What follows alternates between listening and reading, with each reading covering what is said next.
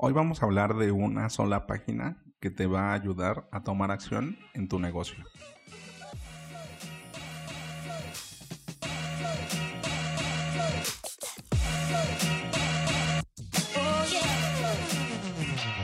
Hola, ¿qué tal? Bienvenidos a Ventaja Podcast, el podcast en donde hablamos de principios, estrategias y tácticas para los negocios tradicionales, online y startups. Hoy vamos a hablar sobre el lienzo de modelo de negocios. Si tienes alguna duda o comentario, entra a ventaja.com.mx diagonal contacto y házmela llegar por medio del formulario.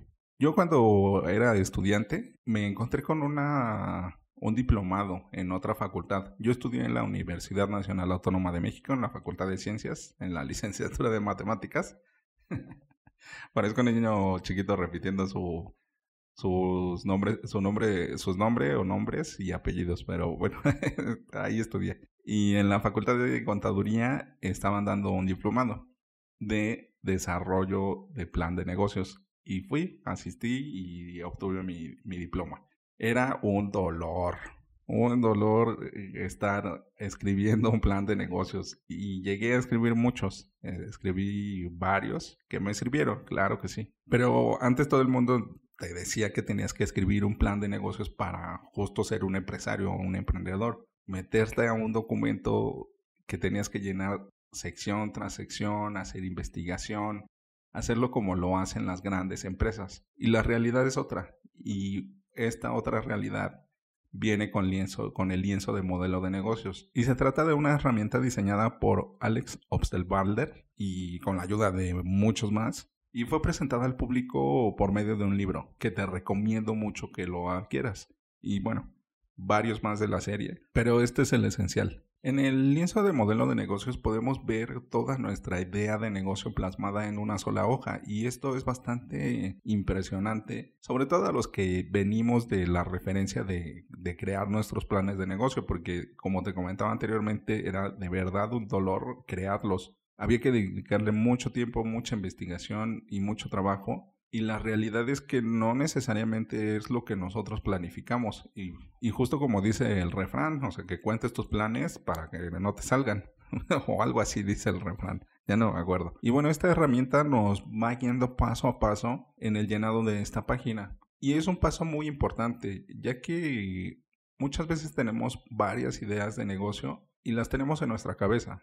No la, bueno, para empezar, no las platicamos con, con nuestro público objetivo o con nuestros amigos, familiares, conocidos, pareja, y se queda solamente en eso, en una idea. Aquí una de las grandes aportaciones es justo esto, que nos, que nos motiva a pasar a la acción. Por el simple hecho de que lo escribas o de que lo teclees en una, en una aplicación o en un, o en un sitio web de una, un sitio web, una plataforma web que te permita hacer la generación de estos lienzos, ya es un gran paso, porque es importante que pasemos a la acción en cada una de nuestras ideas, de nuestros sueños o, o metas que nos, que nos pongamos. Y el hecho de que nosotros vayamos poco a poco ejecutándolo, aunque sea en una sola página, es muy importante. Nos empieza, se nos empieza a quitar el miedo, se nos empieza a quitar las preocupaciones o, o justo estas malas referencias que tenemos de emprender que mucha gente tiene esas ideas o esos prejuicios de que es malo, es muy riesgoso, vas a perder todo, te va a ir mal. Te puede ir mal en todos lados. O sea, te puede ir mal hasta en la playa,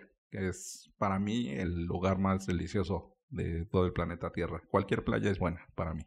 Y esto, esta herramienta está dividido, dividida en nueve secciones. Primero vamos a empezar por las recomendaciones generales. Usa palabras clave o frases clave. No quieres redactar toda la letanía en cada una de las secciones. Te voy a dejar en las notas del episodio un enlace para que lo descargues. Y seguramente si lo buscas en, en, en tu buscador de preferencia, en tu motor de búsqueda de preferencia, la, lo encontrarás. Así que lo vamos a llenar por medio de frases, frases clave que nos indiquen a nosotros a, qué nos estamos refiriendo. Y estas secciones vienen muy bien acomodadas eh, espacialmente para darnos el camino de cómo deberíamos de ir empezando. Así que vamos a las secciones. La primera es segmentos de clientes. ¿Cuál es nuestro público meta? ¿Cuál es nuestro nicho? Cuáles son las personas que queremos atender. Y si no has escuchado la serie del método de ventaja, te la recomiendo, que es la metodología que he llegado a crear a través de estos años con mis clientes y con mis negocios que me ha funcionado una y otra vez. Y en una de las fases hablamos de justo estos segmentos de clientes en, en la etapa de recolección propiamente. Aquí en estos segmentos de clientes, te digo, son frases clave, no te claves, no, no te metas tanto. Ponle, por ejemplo, deportista, mujeres deportistas de 25 a 30 años gente que viva en la Ciudad de México en la sección sur o, en el lado sur. hay muchas segmentaciones, demográfico, psicográfico. Bueno, ahí es depende de tu idea de negocio. ¿Cuál es la propuesta de valor que estás trabajando?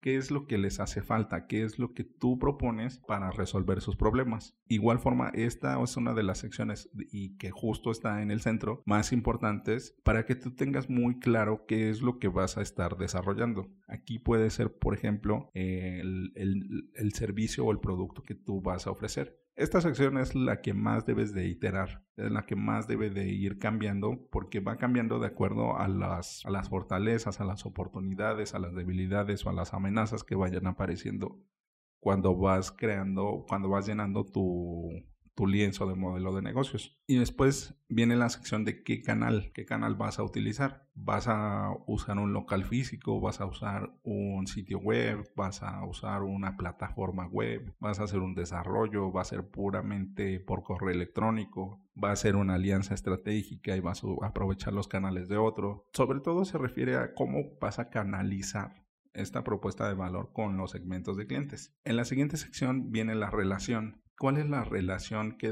que, debes de ir generando, cómo vas a, a, llevarla, va a ser una relación directa, va a ser una relación indirecta. Y en la siguiente fase son los ingresos, cómo vas a ganar dinero. Hay varios métodos o varios canales, por publicidad, por pago directo, por suscripción mensual, anual, modelo freemium, modelo de comisiones, de afiliado. Aquí deberías de ver cómo es que vas a, a sacar dinero. Y la siguiente sección es la de recursos clave.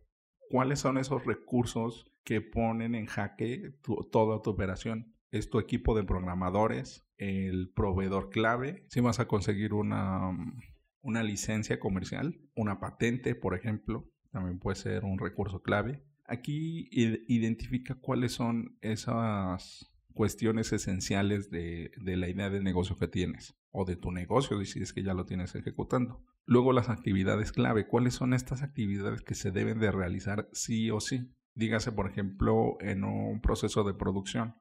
una actividad clave es la producción misma. Debe de ser ejecutada obligatoriamente. En la siguiente sección, en la penúltima sección, es la de alianzas. ¿Cuáles son las alianzas que vas a, a generar? ¿Te vas a afiliar a una cámara de comercio? ¿Te vas a afiliar a una organización, a una AC, a una ONG, te vas a aliar con, con, algún proveedor o con algún, con algún otro negocio con alguna otra persona. ¿Cuáles son estas alianzas que, que van a poder hacer viable tu idea de negocio?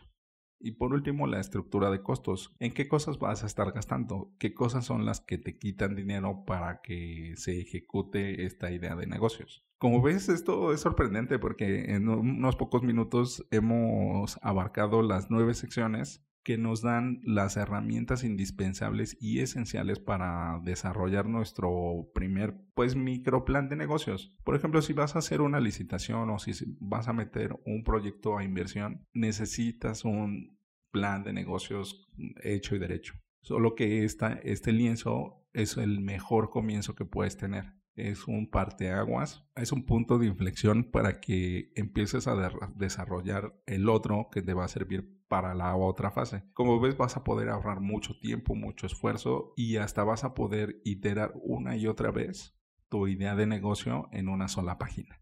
En el próximo episodio hablaremos de una táctica más. Vamos a hacerle la competencia a Larus y crear tu propio glosario de términos.